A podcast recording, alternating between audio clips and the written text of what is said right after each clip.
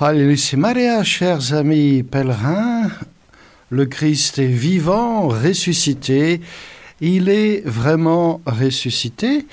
Je suis heureux de pouvoir être à nouveau avec vous, chers amis auditeurs de Radio Maria France, depuis les studios de Radio Maria Medjugorje. La dernière fois que nous avons eu une émission ensemble, nous étions encore au temps du carême. Aujourd'hui, c'est le temps pascal. Et je vais commencer tout d'abord par vous donner quelques nouvelles liées aux différentes fêtes, donc celle de Pâques, celle de la divine miséricorde et ainsi de suite. Nous avons eu beaucoup, beaucoup, beaucoup de pèlerins pour les fêtes de Pâques, euh, au point que la communion, la distribution de la communion pour la messe de 11 heures, c'est-à-dire non pas la messe internationale du soir, mais déjà donc euh, la messe de 11 heures le jour du Pâques, le temps de communion a duré à peu près 25 minutes, tellement la foule était nombreuse. Et nous sommes une quinzaine de prêtres à, Medjugorje pour euh, aider à distribuer la communion et ça nous a pris tout ce temps. C'est pour vous dire euh, que les foules reviennent maintenant en masse. Nous avons eu aussi, on peut dire, le retour des pèlerins italiens qui ont été nombreux, ou tout au moins plus nombreux que précédemment. Et Monseigneur Cavalli leur a fait une catéchèse qui a été traduite aussi donc, dans les différentes langues euh, et pour euh, Pâques, il nous a donné un message euh, très intéressant que je me permets donc euh, de vous redonner. Il nous disait ceci, chers paroissiens, chers pèlerins, je vous souhaite tout le meilleur pour vous et pour moi. En ce temps de Pâques, chacun devrait consacrer du temps, quelques heures, dit-il, à une profonde méditation sur ce qu'est Pâques sur ce que signifie le Christ meurt pour nos péchés. Ainsi, nous comprendrons la valeur de la croix. Monseigneur Cavalli n'y va pas de main morte. Il nous invite à consacrer quelques heures sur cette méditation qu'il souhaite profonde, de manière à bien comprendre ce que signifie que le Christ meurt pour nos péchés. Monseigneur Cavalli euh, continue donc euh, de s'émerveiller de ce qu'il voit à Medjugorje. Il dit toujours que c'est un lieu de grâce, un lieu de prière, et si nous venons à Medjugorje, c'est pour prier, sinon, dit-il, c'était pas la peine de venir. Il se permet de temps en temps donc euh, ce genre de petits commentaires. Il nous invite donc non seulement à prier, mais à passer du temps dans la méditation sur le mystère de Pâques, sur euh, la méditation donc des Écritures. Et il, euh, il a aussi, pendant ce temps pascal, baptisé un pèlerin français. D'ici peu de temps viendra la confirmation, le lundi de Pâques, de ce pèlerin français, ainsi que d'une autre française qui vit à Medjugorje. Une semaine après, nous avons fêté la fête de la divine miséricorde. À nouveau, un grand nombre de pèlerins sont venus pour cette fête de différents pays. On peut juste relever que certains sont venus de très loin, comme l'Australie ou la Nouvelle-Zélande.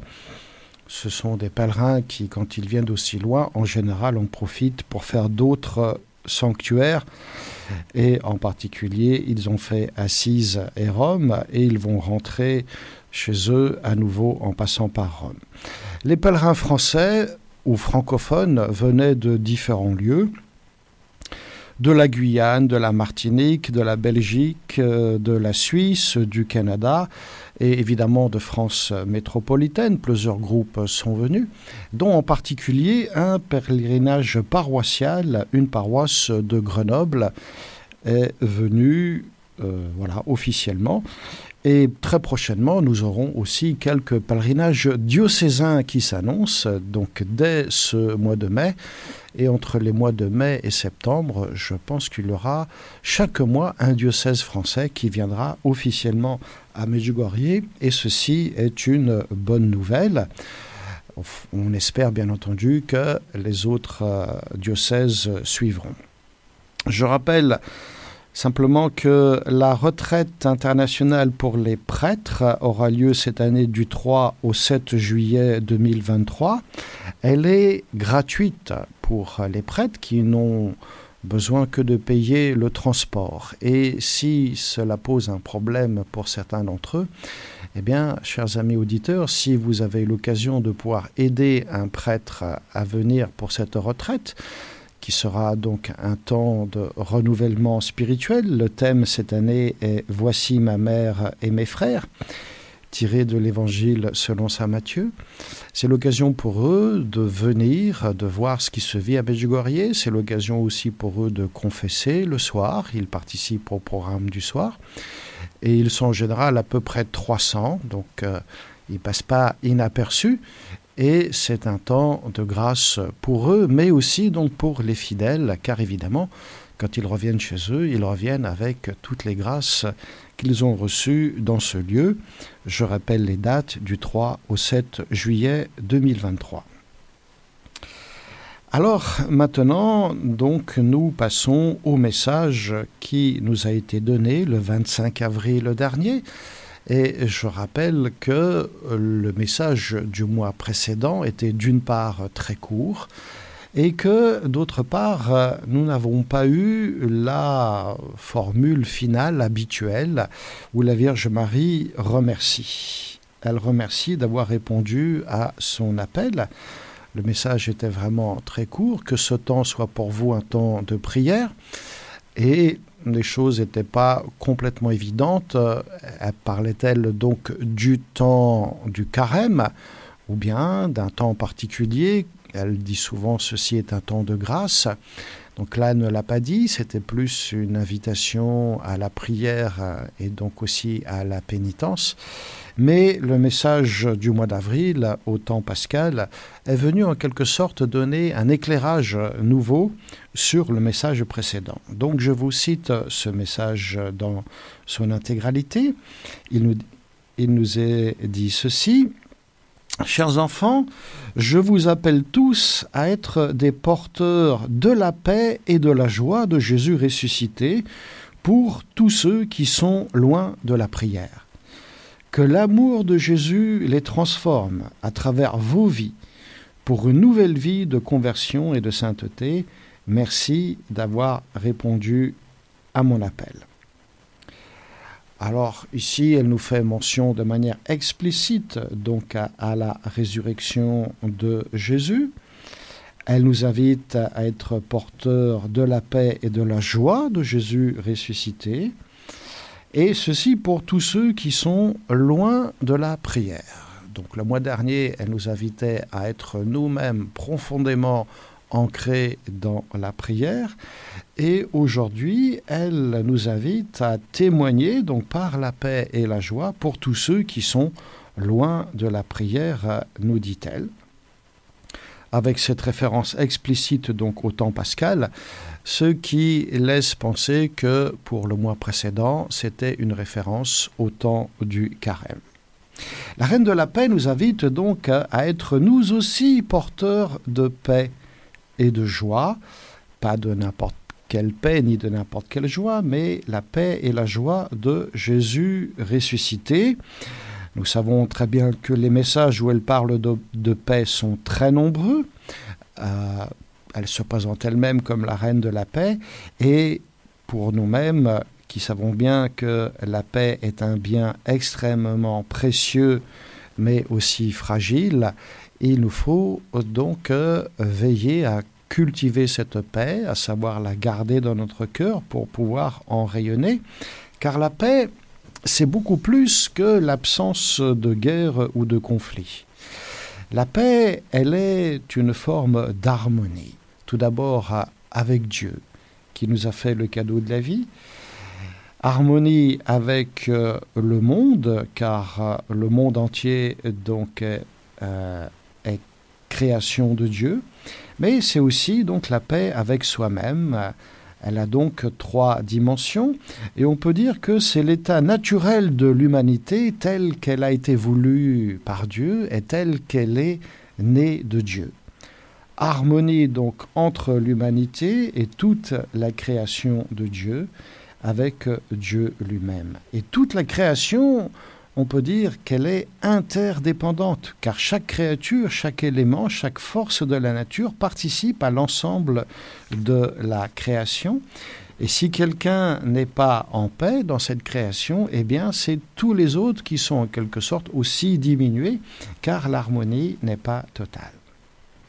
Et notre Dieu est bien évidemment un Dieu de paix. Il est la paix elle-même, la Vierge Marie le rappelle souvent, il nous donne la vraie paix et il est le seul à pouvoir la donner. La paix des hommes, elle est à construire évidemment, mais nous savons très bien combien elle est fragile et combien aussi euh, les hommes n'arrivent pas à la construire. Il suffit de voir par exemple des peuples qui sont en guerre depuis longtemps comme par exemple en Terre sainte entre les Israéliens et les Palestiniens. Malgré toutes les bonnes volontés, malgré tous les efforts, donc l'humanité n'arrive pas par elle-même à, construire cette paix.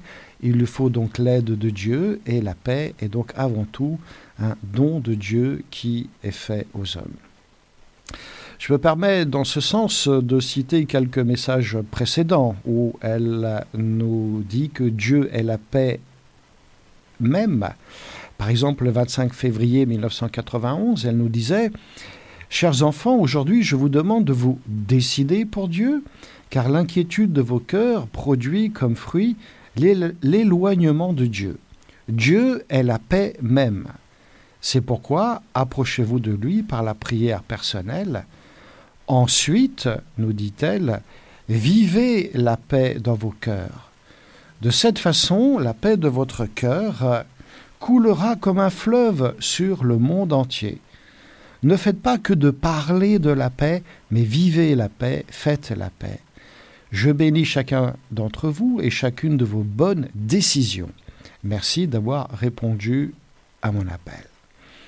Alors, elle nous dit dans ce message que Dieu est la paix elle-même, elle nous invite non seulement à parler de la paix, mais de vivre la paix, et elle nous bénit dans ses décisions de paix.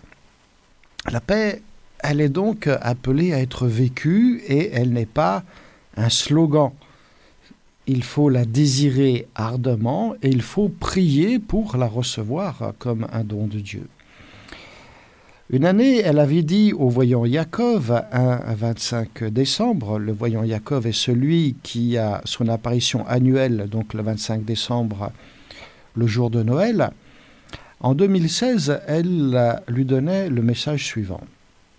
Chers enfants, aujourd'hui, en ce jour de grâce, je vous invite de manière particulière à prier pour la paix. Enfants, Chers enfants, je suis venu ici comme reine de la paix, et combien de fois vous ai-je invité à prier pour la paix? Mes enfants, vos cœurs sont inquiets. Le péché vous empêche de vous ouvrir complètement à la grâce et à la paix que Dieu désire vous donner. Pour vivre la paix, mes enfants, vous devez avant tout avoir la paix dans vos cœurs et être entièrement abandonné à Dieu et à sa volonté. Ne recherchez pas la paix et la joie dans les choses de cette terre, car tout cela est passager. Tendez à la miséricorde et à la paix véritable qui vient de Dieu seul. Seulement ainsi vos cœurs seront-ils comblés de la vraie joie, et seulement ainsi pourrez-vous devenir témoin de la paix en ce monde sans paix. Je suis votre mère et j'intercède auprès de mon Fils pour chacun de vous. Merci d'avoir répondu à mon appel. Alors, message tout à fait important où elle nous rappelle qu'elle nous invite et, combien de fois donc à prier pour la paix et que Dieu désire nous la donner. Et pour pouvoir la recevoir, il faut être entièrement abandonné à Dieu et à sa volonté, à demander donc cette paix, la désirer et savoir faire la distinction entre la paix et la joie que Dieu donne et la paix et la joie de cette terre qui euh, fait qu'elles sont passagères. Le 25 février 2003, elle disait à la voyante Maria, Chers enfants, aujourd'hui encore, je vous invite à prier et à jeûner pour la paix. Comme je l'ai déjà dit, je vous le répète encore maintenant, petits enfants, seulement par la prière et le jeûne, même les guerres peuvent être arrêtées. La paix est un précieux don de Dieu. Recherchez-la, priez et vous la recevrez. Parlez de la paix et portez la paix dans vos cœurs. Prenez-en soin comme d'une fleur qui a besoin d'eau, de tendresse et de lumière. Soyez ceux qui portent la paix aux autres. Je suis avec vous et j'intercède pour vous tous. Merci d'avoir répondu à mon appel. La nouveauté avec ce message, c'est qu'elle nous invite non seulement à prier pour la paix, mais aussi à jeûner pour la paix. Elle nous invite très souvent à la prière et au jeûne, mais elle nous rappelle que nous pouvons obtenir la fin des hostilités grâce à la prière et au jeûne. Même des guerres peuvent être arrêtées, nous dit-elle. C'est ce qui fait que nous avons aussi beaucoup de pèlerins ukrainiens qui viennent régulièrement à Medjugorje, y compris donc en temps de guerre. Et elle nous invite aussi donc à prendre soin de la paix comme d'une fleur qui a besoin d'eau. Il nous faut donc régulièrement prier pour la paix, entretenir ce don de la paix, donc par la prière et par notre relation vivante à Dieu. Et puis, comme quelquefois on se demande, mais euh, comment faire? Eh bien, je suis allé voir ce que nous avait dit le pape Jean-Paul II, qui a fait du 1er janvier de chaque année une journée mondiale de prière pour la paix. Et l'année 2002, il avait titré son message du 1er janvier Pas de paix sans justice et pas de justice sans pardon. Alors c'est très intéressant car euh, cela nous montre que la paix est étroitement liée à ces deux autres euh, notions, la vertu de justice et le thème du pardon. Jean-Paul II nous disait dans ce document que la vraie paix est le fruit de la justice, vertu morale et garantie légale qui veille sur le plein respect des droits et des devoirs et sur la répartition équitable des profits et des charges. Mais parce que la justice humaine est toujours fragile et imparfaite, exposée qu'elle est aux limites et aux égoïsmes des personnes et des groupes, elle doit s'exercer et, en un sens, être complétée par le pardon. Le pardon qui guérit les blessures et qui rétablit en profondeur les rapports humains perturbés. Jean-Paul II disait que cela vaut aussi bien pour les tensions qui concernent les individus que pour celles qui ont une portée plus générale et même internationale. Le pardon, disait-il, ne s'oppose en aucune manière à la justice, car il ne consiste pas à sursoir aux exigences légitimes de réparation de l'ordre lésé. Le pardon vise plutôt cette plénitude de justice qui mène à la tranquillité de l'ordre, celle-ci étant bien plus qu'une cessation fragile et temporaire des hostilités, c'est la guérison, disait-il, en profondeur des blessures qui ensanglantent les esprits. Pour cette guérison, la justice et le pardon sont tous les deux essentiels. Telles sont les deux dimensions de la paix que je désire approfondir dans ce message, nous disait Jean-Paul II. En réalité, le pardon est avant tout un choix personnel, poursuivait Jean-Paul II, une option du cœur qui va contre l'instinct spontané de rendre le mal pour le mal. Cette option trouve son élément de comparaison dans l'amour de Dieu, qui nous accueille malgré nos péchés, et son modèle suprême est le pardon du Christ qui a prié ainsi sur la croix Père, pardonne-leur, ils ne savent pas ce qu'ils font.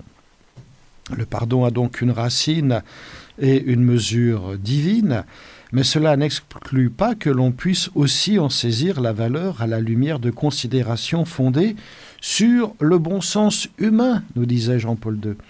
La première de ces considérations concerne l'expérience vécue intérieurement par tout être humain quand il commet le mal. Il se rend compte alors de sa fragilité et il désire que les autres soient indulgents avec lui. Pourquoi donc ne pas agir avec les autres comme chacun voudrait que l'on agisse envers lui-même? Tout être humain nourrit en lui-même l'espérance de pouvoir recommencer une période de sa vie et de ne pas demeurer à jamais prisonnier de ses erreurs et de ses fautes. Il rêve de pouvoir à nouveau lever les yeux vers l'avenir pour découvrir qu'il a encore la possibilité de faire confiance et de s'engager. Il n'y a pas de paix sans justice, il n'y a pas de justice sans pardon. Voilà ce que je veux annoncer dans ce message, disait Jean-Paul II, aux croyants et aux non-croyants, aux hommes et aux femmes de bonne volonté, qui ont à cœur le bien de la famille humaine et son avenir. Il n'y a pas de paix sans justice, il n'y a pas de justice sans pardon. Voilà ce que je veux rappeler à ceux qui ont entre leurs mains le sort des communautés humaines, afin qu'ils se laissent toujours guider dans les choix graves et difficiles qu'ils doivent faire par la lumière du bien véritable de l'homme dans la perspective du bien commun. Il n'y a pas de paix sans justice, il n'y a pas de justice sans pardon, continuait Jean-Paul II, donc pour la troisième fois. pardon, je ne me lasserai pas, disait-il, de répéter cet avertissement à ceux qui, pour un motif ou un autre, nourrissent en eux la haine, les désirs de vengeance et des instincts destructeurs. Voilà, nous avons donc ici tout le résumé de la pensée de Jean-Paul II sur le thème de la paix, lorsqu'il nous dit qu'il n'y a pas de paix sans justice et qu'il n'y a pas de justice sans pardon, une invitation donc à être nous-mêmes miséricordieux à l'image du Christ. Or, nous savons très bien combien tout ceci peut être difficile, tant quelquefois les blessures peuvent être profondes et donc le pardon difficile à donner. C'est pourquoi nous sommes toujours plus invités à davantage prier pour pouvoir pardonner du fond de cœur et ainsi recevoir euh, donc euh, la paix dans notre cœur, qui est un fruit du pardon et de la justice. La justice euh, humaine euh, ne connaît pas vraiment euh, le pardon et donc nous avons besoin de l'enseignement du Christ à ce sujet qui a longuement donc insisté sur ce thème auprès de ses apôtres, de ses disciples, et qui a même introduit le thème du pardon dans la prière du Notre Père, où, où nous sommes invités donc à pardonner, et nous disons au Seigneur que lui-même nous pardonne comme nous aussi nous pardonnons. Et encore une fois, si c'est trop difficile, ça veut dire qu'il faut vraiment demander ce pardon comme une grâce et le Seigneur nous l'accordera, car il est glorifié quand les hommes apprennent à se pardonner. La justice humaine, je vous le disais, connaît très mal le pardon et propose toujours des peines pour des fautes. C'est ainsi que nous avons malheureusement en France un nouveau record de personnes incarcérées dans les prisons françaises au 1er avril 2023. Ce sont des chiffres qui continuent de grimper. Donc nous, nous avons un, nombre de détenus qui est toujours en, hausse et la surpopulation carcérale devient chronique. Et si nous apprenons pardon, si nous apprenons vraiment à pardonner, nous allons aussi connaître la joie du pardon.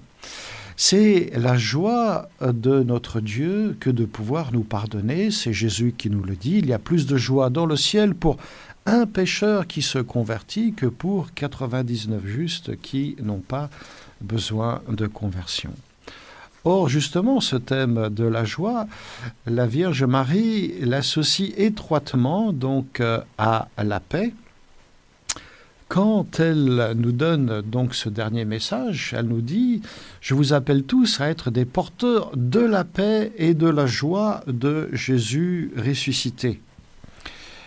Alors que la paix et la joie soient liées, nous le trouvons aussi donc euh, dans les écrits du Nouveau Testament, en particulier dans l'épître de Saint Paul aux Romains, qui dit ceci au chapitre 14 le royaume de Dieu ne consiste pas en des questions de nourriture ou de boisson, il est justice, paix et joie dans l'Esprit Saint.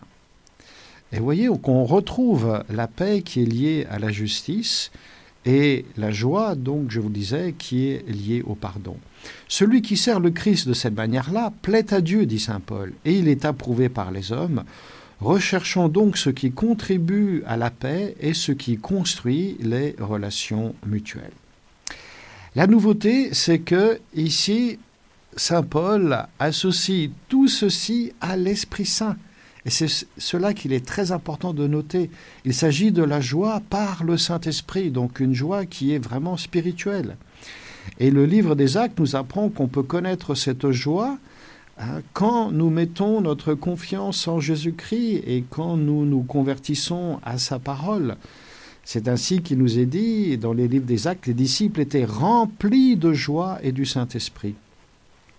Nous ne sommes certainement pas suffisamment conscients que la joie dont il est question fait partie de la nature même de Dieu, qui est un Dieu de paix, je vous le disais, mais aussi un Dieu de joie spirituelle.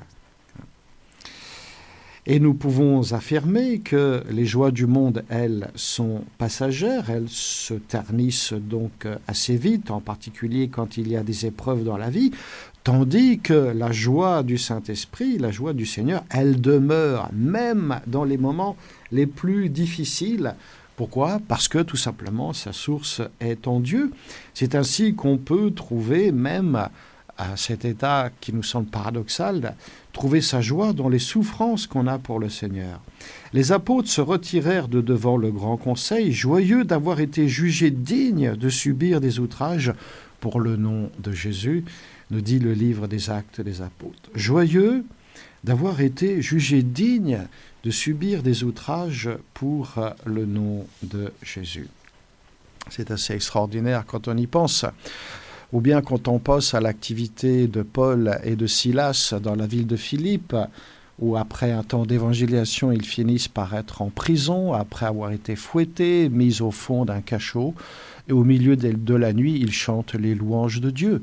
Donc l'épreuve, elle est maximale, pourrait-on dire, mais eux, rien ne les empêche d'être dans la joie et de chanter donc les louanges de Dieu.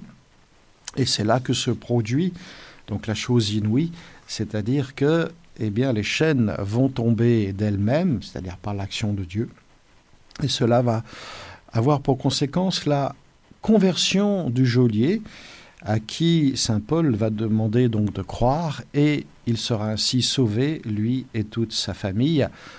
Si vous avez l'occasion, relisez ce passage euh, dans les Actes des Apôtres au chapitre 16 pour voir que eh bien, rien ne peut empêcher le fidèle de vivre dans la joie, pas même les épreuves. Le contexte de cette phrase est très important, le contexte de la phrase qui nous dit que les apôtres étaient heureux d'avoir été jugés dignes de subir les outrages pour le nom de Jésus. Nous sommes peu après la Pentecôte, et l'évangile est annoncé dans toute euh, sa puissance, puisque donc le Saint-Esprit accompagne les, les, paroles et les faits, les actes des apôtres qui prêchent dans la force du, donc du nom de Jésus. Ils ont dit en particulier qu'il n'y a pas sous le ciel d'autre nom donné aux hommes par lequel nous pouvons être sauvés. Le nom de Jésus, c'est euh, son agir qui est réalisé, car cela signifie Dieu sauve, et ce salut est continué par les apôtres et tous ceux qui sont témoins de la résurrection. Les apôtres, ils n'ont pas peur donc à ce moment-là de risquer leur vie.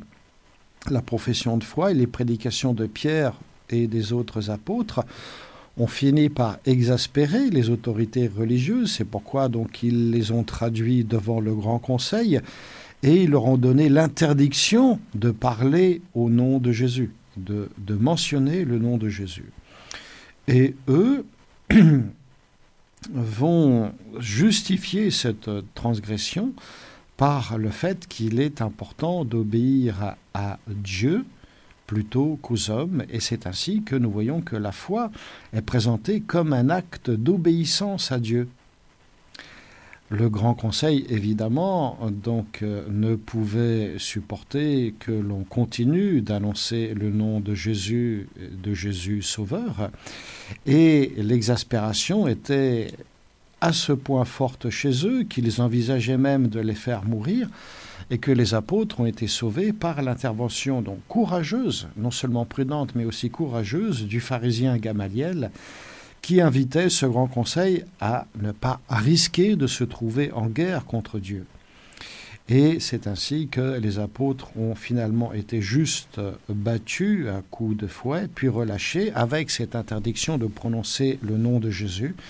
Mais eux, donc, en sont sortis tout fiers et tout joyeux d'avoir pu, euh, donc, euh, d'avoir été jugés dignes, nous dit le texte, de subir des outrages pour le nom de Jésus. Voilà la force de leur foi et voilà donc ce qui produit donc la joie chez eux. Le message de l'Évangile, quand il est associé donc à l'action puissante de Dieu, est toujours accompagné d'une grande joie. Ce qui était vrai au temps des apôtres, chers amis auditeurs, est vrai pour notre époque également. En fait, chaque époque, chaque civilisation a ses propres certitudes et les dirigeants, donc quels qu'ils soient, en général n'acceptent pas vraiment facilement que les gens soient en désaccord avec eux. C'est ainsi qu'aujourd'hui, nous trouvons des valeurs qui euh, ne sont pas celles qui étaient vécues donc au temps de Jésus, mais qui ne sont pas non plus en rapport direct avec l'Évangile. Aujourd'hui, les valeurs mondaines s'appellent liberté d'expression, démocratie, capitalisme sans loi, marché du libre-échange. Pour la France, séparation de l'Église et de l'État, voire une laïcité à l'état pur. On nous parle de sécurité nationale, l'importance d'être mis en avant, etc. Mais être chrétien signifie maintenir notre propre liberté de penser et d'agir, c'est-à-dire pas seulement recevoir ce que le monde veut nous donner, mais ce que Dieu veut nous donner, la vraie liberté. Et Jésus nous dit, la vérité vous rendra libre. C'est-à-dire Jésus lui-même qui est le chemin, la vérité et la vie. Et nous sommes donc invités, chers amis auditeurs, justement à ne pas trop facilement, entre guillemets, gober tout ce que les médias nous servent. Il faut savoir aussi s'opposer à ce qui est injuste. Et en particulier tout ce qui ne va pas dans le sens de l'Évangile, dire non à ce qui va contre le droit des personnes innocentes, par exemple, être capable de défendre la vie, c'est-à-dire la sacralité de tout être humain, promouvoir la dignité de toute personne, indépendamment voilà, de, son âge ou de sa nationalité ou de sa race, de ses convictions politiques, sa religion ou sa culture. Jésus nous dit d'une certaine façon, n'ayez pas peur de témoigner de l'évangile de la vie, vous y trouverez dans de la joie, exactement comme les apôtres donc quand ils ont témoigné donc du nom de Jésus. Pourquoi? Parce que l'amour de Dieu qui est déversé dans notre cœur est plus fort que le péché du monde. Et l'amour de Dieu peut transformer notre vie et faire de nous des témoins authentiques, véridiques. Déjà, l'Ancien Testament, dans le Cantique des Cantiques, nous disait que l'amour est fort comme la mort. Avec Jésus, nous savons que l'amour est même plus fort que la mort. Et que l'amour de Dieu le pouvoir d'anéantir le mal, sans évidemment détruire ceux qui font le mal et qui plus est même de tirer de ce mal un bien, c'est-à-dire de transformer l'épreuve en vie et en force. Oui, chers amis auditeurs, Dieu a vaincu la mort, ce qui veut dire que la croix, instrument de torture, est finalement glorieuse. Sa gloire, c'est la force de l'amour qui donne vie, qui donne sa propre vie, Jésus qui avait aimé les siens, les aima jusqu'au bout. Et chacun de nous est appelé par le Seigneur à contempler Jésus ressuscité. Il est l'agneau vainqueur. Nous sommes invités donc à célébrer le mystère de la vie et de l'amour plus fort que la haine, plus fort que la mort. Et c'est d'une certaine façon aussi ce que nous dit Marie dans ce message, quand elle nous dit que l'amour de Jésus les transforme à travers vos vies pour une nouvelle vie de conversion et de sainteté. Et quand elle dit les, c'est-à-dire ceux qui sont loin, loin de Dieu, loin de la prière. Pourquoi? Parce que tout d'abord, Jésus nous a aimés à la folie et continue de nous aimer. Avant la fête de la Pâque, nous dit Saint Jean, Jésus, sachant que son heure était venue de passer de ce monde au Père, ayant aimé les siens qui étaient dans le monde, les aima jusqu'au bout, jusqu'à la fin, c'est-à-dire jusqu'à l'extrême. L'évangéliste Saint Jean met l'accent sur l'amour de Jésus pour les siens. Il les a aimés et il va compléter cet amour en allant donc dans le jusqu'au bout de l'amour. Et ce que Jésus avait annoncé, il vit. Quand il dit il n'est pas de plus grand amour que de donner sa vie pour ce qu'on aime, c'est exactement ce qu'il va vivre euh, donc euh, avec sa passion. Il offre sa vie par amour, mais pour que nous-mêmes nous ayons la plénitude de vie et pour que nous-mêmes nous puissions eh vivre dans l'amour. Nous sommes donc invités, spécialement, j'ai envie de dire, chers amis auditeurs, pendant ce temps pascal, tout d'abord à contempler euh, l'amour de Dieu, c'est-à-dire jusqu'où a été capable d'aller cette folie d'amour qu'a Dieu pour nous. Nous sommes dans un second temps appelés à accueillir l'amour qu'a Dieu pour nous, c'est-à-dire à nous laisser vraiment donc aimer, façonner par cet amour, façonner aussi par la parole de Jésus. Ces paroles sont vie et elles sont esprit. Hein.